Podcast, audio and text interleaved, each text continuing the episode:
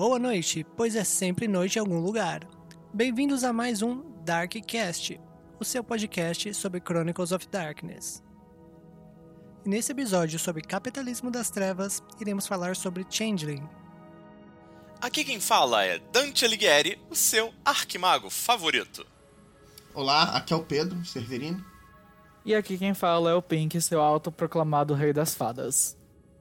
Voltamos aqui em mais um episódio do Capitalismo of Darkness e hoje analisamos Changeling, os Perdidos, né, com foco na segunda edição.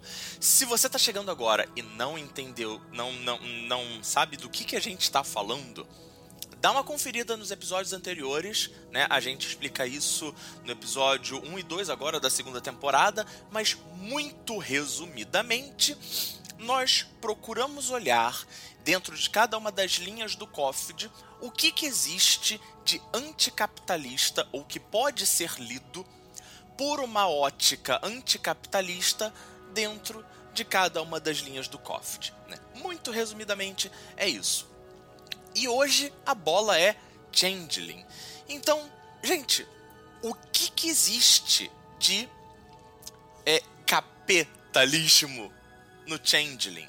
Né? O que, que pode ser lido aí como, como uma metáfora do funcionamento e, portanto, uma crítica né, ao capitalismo no caso de Changeling? Bom, pessoal, o que a gente pode falar de que há de capitalismo no jogo de Changeling, para começo de conversa, é que os antagonistas principais do jogo, os fiéis verdadeiros, eles são colonizadores para quem não deu uma não tá muito ciente de um dos antagonistas da segunda edição, que são os caçadores, estes são os habitantes nativos de Arcádia, que habitavam lá antes dos fiéis chegarem e que em algum momento foram subjugados pela força colonizadora representada nos fiéis, que colonizaram Arcádia para ser o palco de sonhos e pesadelos que eles dominam e escravizaram a população nativa, no caso os caçadores, para fazer o seu trabalho sujo. Então, de cara, antes de adentrar até mesmo na relação dos fiéis com Changeling, a gente tem eles colocados nessa posição de colonizadores e, como a gente bem sabe, colonização foi uma instrumento muito utilizado historicamente pelo capitalismo e até não tão pouco tempo atrás e responsável por grande parte da miséria mundial e acumulação de capital nos países centrais, no caso, a Arcádia Férica, metáfora que a gente está fazendo aqui.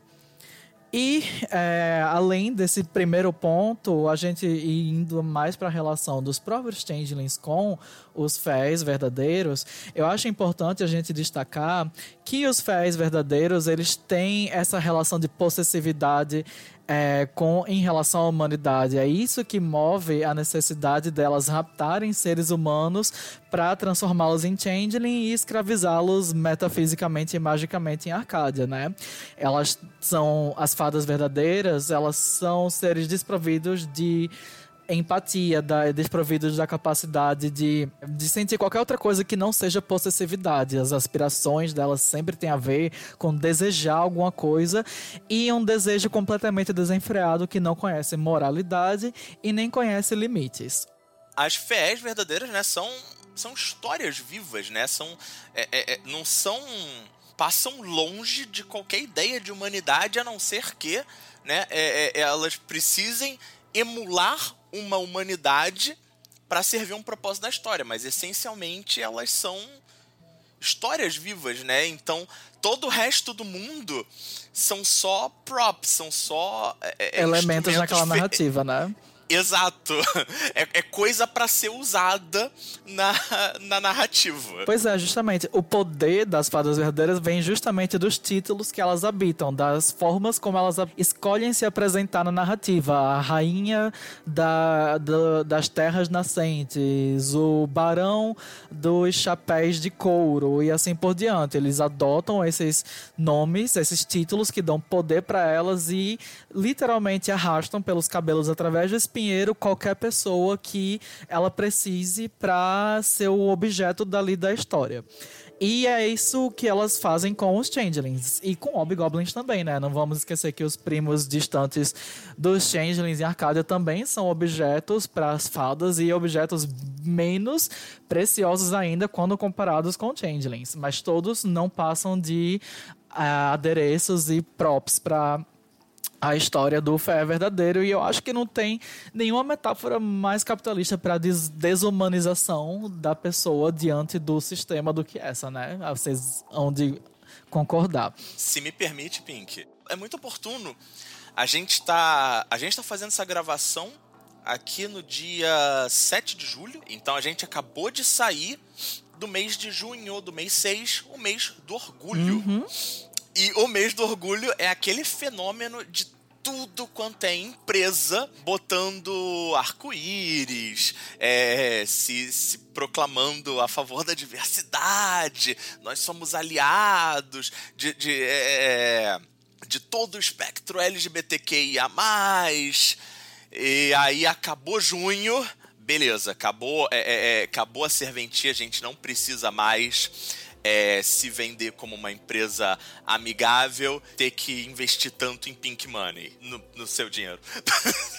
E é muito doido você ser parte da comunidade e observar a reação das pessoas diante do orgulho, do mês do orgulho LGBT, porque não, não sei se o pessoal está acompanhando, mas em junho desse ano a gente teve um aumento, assim, pelo menos a impressão que deu na notícia na, através da mídia foi um aumento bem catastrófico da escalou a violência contra pessoas LGBT não necessariamente que o número proporcionalmente aumentou ou absolutamente aumentou mas eu tive essa impressão que tiveram crimes bem bárbaros em relação acho que foi no mês de junho teve um rapaz que ele foi estuprado e tatuado à força com frases homofóbicas lá no sul do país eu Sim, acho que também foi o Paraná, mês que né? teve o serial killer que estava especificamente é, visando é, homens gays através de encontros de aplicativo.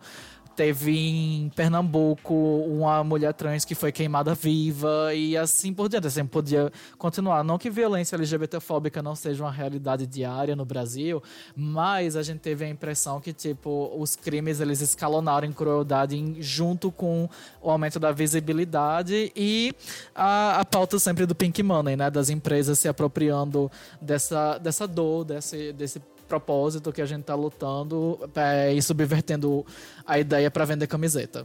Acho que teve até uma discussão lá nos países gringos, na Gringolândia, sobre a possibilidade da de parada, sim. pessoas que têm, tipo, kinks, é, comunidade BDSM, leather, não sei o que, participar do, do orgulho LGBT, das paradas de orgulho LGBT, só que essas comunidades são que historicamente construíram a parada e agora, por causa, sob o pretexto de ser um ambiente family friendly, que seria mais difícil marketar esses ambientes como family friendly, estavam querendo banir a galera do kink, né, das paradas, o que é, é... completamente irracional, não faz o menor sentido. E aí tem é, é a questão do dessas empresas, né, que e mesmo dessa de tornar o, a parada gay mais compatível com a norma, que é transformar a parada gay num produto pasteurizado. Porque tem essa do, dessas empresas do capitalismo, né? Você, é, não é que você não serve, é, você serve desde que você se encaixe nesse quadradinho que a gente preparar para você. Pois é. Desde que você cumpra essa função de produção e de mercado. Pois é, e e puxando a partir dessa discussão que o Pedro está fazendo de volta para Changeling, é, a gente vê bem claramente como, como o capitalismo e as fadas verdadeiras eles têm esse link, porque um dos temas principais de Changeling na segunda edição e da sua existência como Changeling é como constantemente você tem a sua agência e a sua posição de protagonista da sua própria história desafiadas. A gente tem forças em Arcádia, sobretudo os fiéis verdadeiros, querendo tirar de você o potencial para você determinar como vai ser a sua vida, como você vai usar seus poderes e como vai ser a sua história para que você desempenhe o papel que ele mandou você desempenhar naquela narrativa. E a mesma coisa a gente está vendo com, como o Pedro colocou, com a, a, a história do movimento LGBT ter sido iniciado através dessas comunidades do kink e estarem sendo o seu protagonismo na parada é, sendo sequestrado, sendo excluído a título de uma narrativa imposta pelo capitalismo de higienização. E é legal que daqui a pouco o, esse pessoal vai pegar o termo narrativa também e vai dizer que é o, as minorias e o pessoal de esquerda que, o, que, que é criar narrativas. Se prepara, já tá vindo. É interessante vocês estarem, vocês estarem tocando nesses pontos, né? É, especialmente essa, essa questão do Kim, que eu acho que faz um, faz um gancho interessante, Pink, com um dos teus primeiros estudos de caso para falar disso, ah, né? Sim. É, já, já aqui adiantando um pouco, dando um pouco de spoiler, né? Mas dentro, dentro né, desse capitalismo, capitalismo do Changeling, né? Quais elementos você ressaltaria aqui agora no espaço desse, desse episódio. Lembrando, pessoal, que né, existem outras possibilidades dentro da linha, mas a gente tenta fazer esse recortezinho de pelo menos abordar um ou dois casos específicos em que seja mais perceptível né, a, a crítica ou a possível leitura anticapitalista.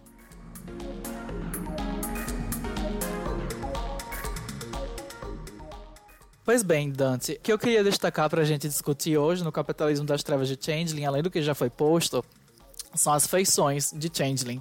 Por que, a gente escolheu as feições? Porque como foi até Pedro que indicou isso para mim quando a gente estava conversando sobre Changeling quando saiu a segunda edição. As feições na segunda edição, elas meio que determinam quais são os tipos de história, os tipos de narrativa que aquele Changeling ele reproduz, que aquele Changeling ele está desempenhando. As feições, ela tem esse aspecto ambíguo de que elas foram algo que foi imposto pelo seu fé verdadeiro, pelo seu gentil, seu captor, em algum momento durante o seu cárcere, por isso que quando você vai ler a partir das feições, elas sempre são divididas numa secção chamada once, tipo há, há algum tempo que vai determinar qual era o papel que o Changeling desempenhava quando ele estava no cárcere em Arcádia. E depois ela divide em now, que é agora. Qual é o papel que o Changeling subverteu é, usando aquela narrativa para, apesar de continuar na mesma feição e no mesmo arquétipo de história, ele está desempenhando outro papel nessa história que ele determinou. Todas as feições elas seguem esse, essa estrutura. A feição como ela era durante o cárcere em Arcádia, o papel que ele desempenhava na história em Arcádia e o papel que ele desempenha agora como perdido, como fugitivo de Arcádia e como protagonista da sua própria narrativa e não apenas como um próprio da narrativa do Fé. Como a gente está usando, né, de exemplificação no mundo real o mês do, de diversidade, tem uma coisa que a gente pode colocar aí que é a questão do, da formação da identidade do indivíduo, né? Ele, ele é primeiro forçado a entrar numa identidade que a sociedade deu para ele, que é a caixinha dele, e aí quando ele não se vê de forma alguma conseguindo ficar minimamente confortável naquela caixinha, ele forma uma identidade para ele que é a que, o, o que já foi, né? O era uma vez e o agora. É uma metáfora bem interessante pro pessoal queer. Nossa, sim, você acabou de descrever, tipo, minha adolescência e o processo de eu perceber que eu era gay. Tipo, é basicamente isso mesmo. Você tem isso ecoando muito pra gente que é.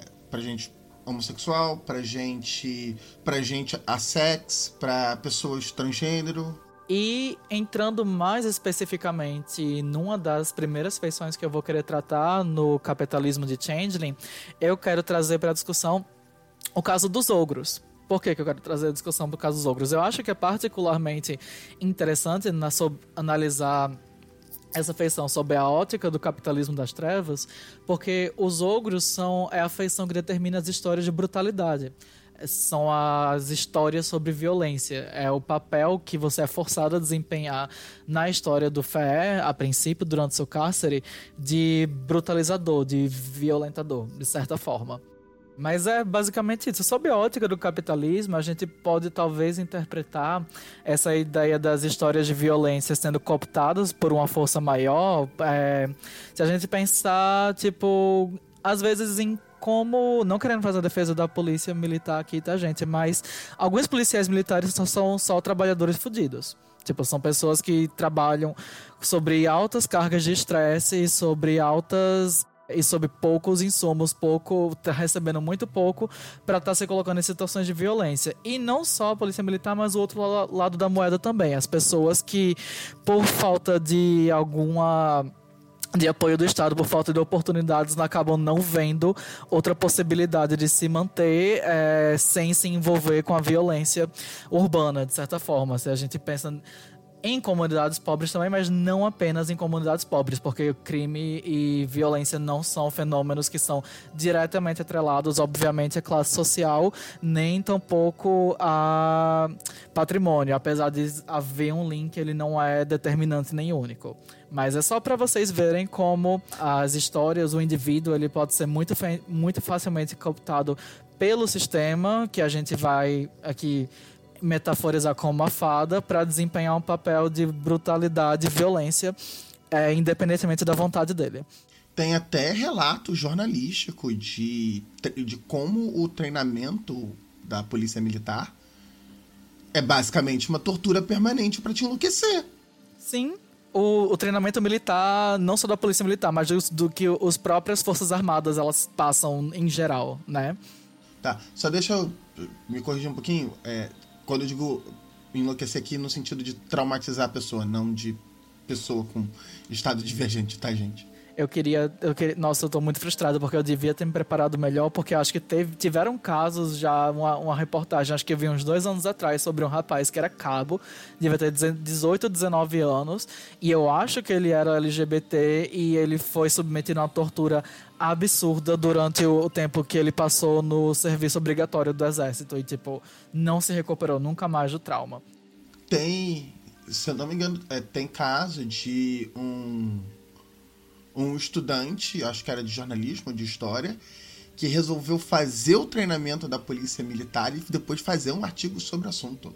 Sim, é... então, ele não era estudante de jornalismo, ele, ele era um jornalista da Folha de São Paulo, é, ele fez o concurso da, da Polícia Militar do Rio de Janeiro, ele passou e fez o treinamento, mas ele fez isso de propósito numa, numa reportagem investigativa undercover. É, infiltrado. Ele foi infiltrado, né? Ele se infiltrou ali.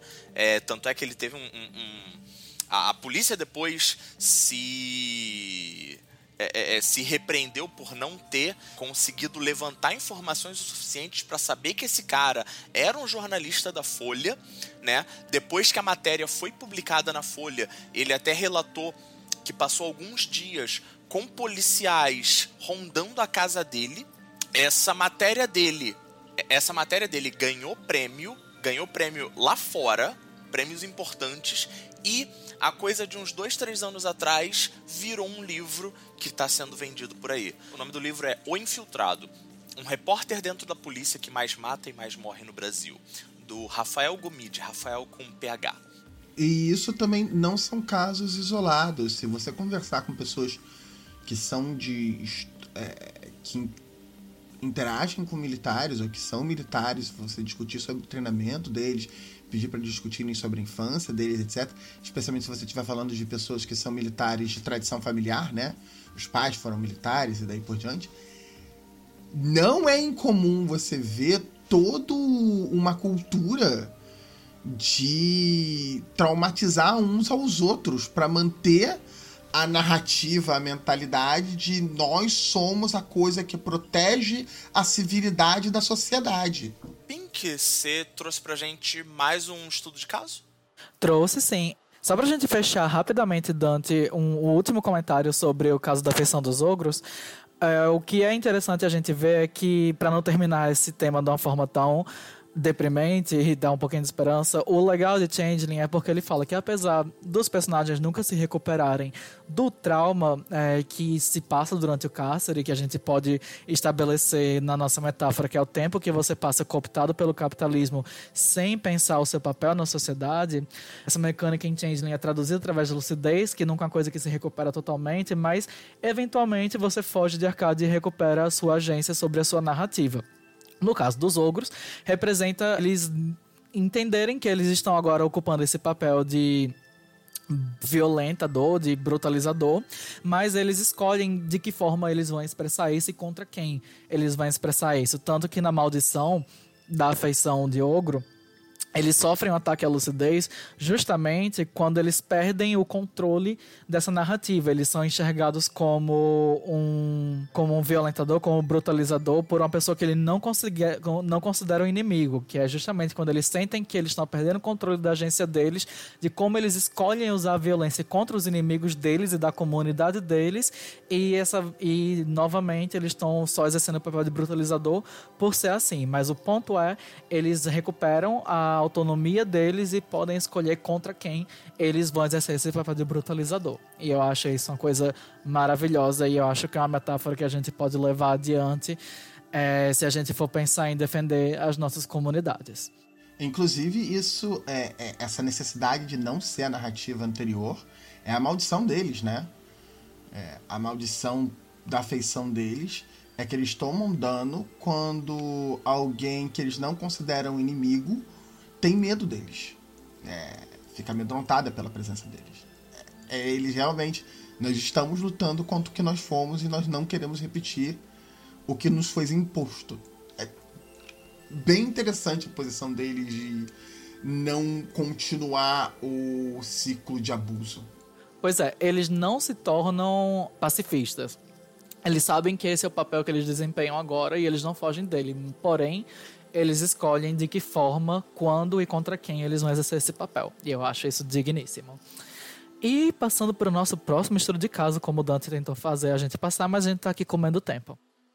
O próximo caso que eu queria trazer para discussão são os mirrados, que são as histórias dos, daqueles changelings que foram forçados a exercer um papel de cunning, de é, sabedoria, de raciocínio, de qual é um termo mais adequado para isso? Sagacidade. Oportunismo. Safadeza. Ok. Menos glamouroso, mas mais adequado. Indivíduo subversivo. Pois é, qual é o papel que esses changelings eles exercem quando eles estavam em Arcádia? Essas são histórias de changelings que eram explorados pelos Fés pelos seus talentos, certo? Como é que a gente quer dizer isso? Geralmente são pessoas que durante o cárcere elas eram forçadas a performar algum ofício específico como pintar, programar, escrever, cantar, ou então alguma habilidade específica, como atuar, como construir. Enfim, eles eram pessoas que eram definidas pelo seu ofício, elas não eram definidas pela sua identidade, eram pelo que elas produziam no cárcere. O, o papel do Fé nessas histórias sempre era desmerecer o trabalho, desvalorizar o trabalho desses changelings. E qual é a moral que a gente pode tirar disso trazendo para o capitalismo? Os changelings, enquanto estavam durante o cárcere, eles nunca iam obter a satisfação do fé verdadeiro. Eles não eram, não importava o quantas maravilhas eles produziam, quão perfeito fosse a obra deles, quanto o ofício dele, o trabalho dele falasse por eles, nunca seria o suficiente para o fé, porque o papel do fé nessa história é, eu tô quase falando patrão, tá, gente? Mas é fé, é fé, eu tô falando de fé. Mas o papel do fé nesse ponto não era se satisfazer com a produção do mirrado, não era se satisfazer com o, a qualidade do produto que ele produzia, mas era de sempre rejeitar para que o mirrado produzisse mais e mais e mais e, e não acabar nunca. E aí, como é que os mirrados eles quebram o ciclo o ciclo e conseguem fugir do seu cárcere para virarem os, os, protagonistas da própria história. Como Pedro colocou, através da esperteza, através do truque, da, da, da sabedoria, do jeitinho que eles desenvolvem. Eles, eles percebem que não adianta tentar vencer os fés através do bom trabalho, através da qualidade de mostrar serviço. Isso nunca vai ser suficiente, eles nunca vão valorizar isso.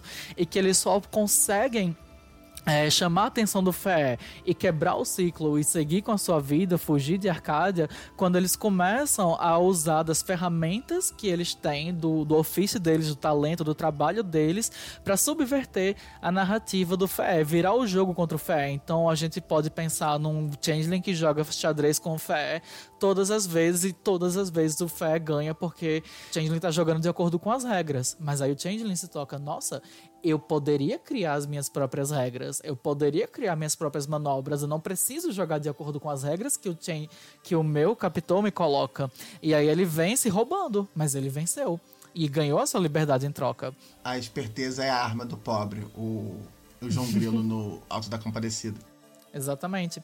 É interessante não é pensar como os mirrados, após eles recuperarem a autonomia deles e se tornarem perdidos e escaparem de Arcádia, eles desempenham um papel muito importante nas comunidades de Changelings, porque eles são geralmente os que fazem as coisas acontecer. Enquanto os Belíssimos estão liderando, enquanto os Ogros estão defendendo os Changelings das ameaças, quem está tocando o feudo franco no dia a dia para fazer a relação dessa comunidade funcionar são os mirrados, porque justamente eles têm o talento, as habilidades, mas também têm a sagacidade de saber quando eles precisam usar um truque férico ou não. Eu acho isso mega interessante. E aí são criados eu os sindicatos. Uma... É maravilhosa metáfora justamente porque Dante acabou de dizer da organização dos trabalhadores em sindicatos.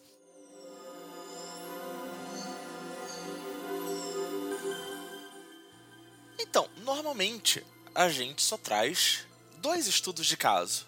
Mas o Severino veio com uma ideia tão boa e até bastante bastante clara, né? Que não tem como não não não fazer um esforcinho e deixar um tempinho a mais. Então, Severino, por favor, traga seu terceiro estudo de caso em que Changeling, essa linha é fabulosa, né? Em que Changeling mostra mais uma das suas faces anti anticapitalistas na sua, na sua proposta narrativa, que é o... O Mercado Goblin. E especificamente eu estou usando o Tumble Down Market, o mercado francês de Nova Orleans. O... Em Changeling a gente consegue solidificar, transformar em objetos, emoções, na forma de glamour, transformar em objetos histórias na forma de tokens, penhores. É, ou seja, um pedaço que geralmente no capitalismo não é comercializável, ou no máximo é comercializável como arte, e aí fica numa área meio confusa dentro do capital de como é que você comercializa a arte, aí tem a discussão arte versus entretenimento, que é toda uma bagunça. O, pro, no capitalismo para Changeling é um pouco mais bruto nesse sentido, porque emoções, sonhos e histórias de vida são quantificáveis, elas são objetos mensuráveis.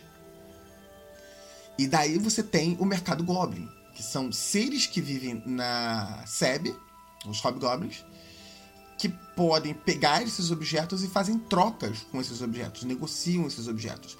E esses objetos vão de desde objetos mesmo, mais brutos, né? Sem vida, até outros hobgoblins, eles vendem hobgoblins, montarias e e changelings, eles vendem escravos. E aí varia de acordo com a narrativa da mesa em questão, se vocês querem usar a proposta de escravos ou não para o mercado goblin local, mas isso é possível. É uma versão de capitalismo extremamente brutal, porque tudo é, tudo tem preço. E o preço muitas vezes é muito maior do que o que você esperava pagar. É, só para fazer aqui um, um, um, retorno, né? No episódio de, de Mago, eu comentei sobre um dos exarcas, exarca de matéria, para qual que ele representa justamente esse, essa ideia de que tudo pode ser vendido, tudo tem valor, tudo pode ser comoditificado, né? Isso é uma coisa que o capitalismo faz, né? Ele transforma pautas, ideias, sentimentos também em algo para ser explorado, vendido seria proporcional a esse exarca conseguir transformar as, arca, os, as fenomenologias, as arcanas sutis, em matéria. Solidificar a emoção. Isso. É. Isso é o que o mercado Goblin permite. E aí você tem uma, na verdade, uma, um horizonte positivo. Uma saída no fim do túnel. Que é o Tamondal Market. Ele não é exatamente um, uma história cor-de-rosa mas ele é um mercado que tava, que cresceu exponencialmente a ponto de que você tem entradas para o mercado francês, para o Tabondal Market, através dos Estados Unidos inteiro. se você estiver precisando muito de uma coisa, você pode acabar indo parar no mercado de Louisiana. É, no mercado Goblin de Louisiana.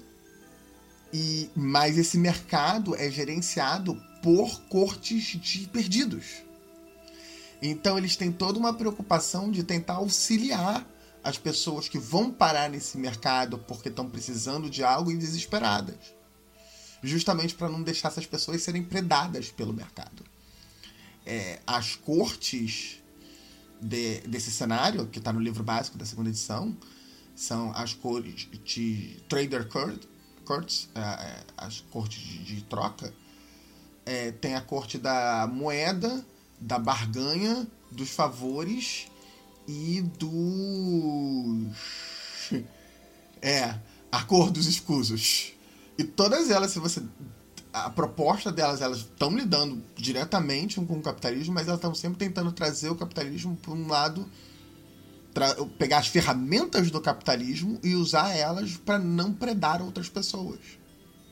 Para não estimular o contínuo dessa predação é bem. É, é, dentro desse, do que a gente propôs até aqui na, na série do Capitalismo das Trevas, é, é um do, uma das posições menos agressivas que se tem num dos ambientes mais agressivos que se tem de um ponto de vista de transformar você num objeto, que é o mercado Goblin. Cheio de Deus. Novamente, eles vendem escravos. Bom, galera, é isso. Ficamos por aqui com a nossa análise de qual, qual o capitalismo dentro de Changeling. Então, não percam, no próximo episódio nós temos o capitalismo dentro de Hunter. Não percam, porque, sério, pro pessoal que acompanha Darkcast, vocês sabem que, que eu, cronista Dante, não, não, não vou muito, a, muito com a cara dos caçadores e olha, tá deliciosa pauta. Nos vemos até lá. Tem motivo. Cronista Pink também não vai muito com a cara deles, mas estou ansioso para discutir. Ficamos por aqui. Aqui é o Cronista Dante, seu arquimago favorito. Aqui é Severino, dando tchau. E Pink, Rei das Fadas, dando tchau e boa noite para você com sonhos glamourosos. E chega ao fim mais um Darkcast. Para maiores informações, basta acessar o nosso blog ou as nossas redes sociais. Os links estão na descrição deste podcast. Até o próximo Darkcast.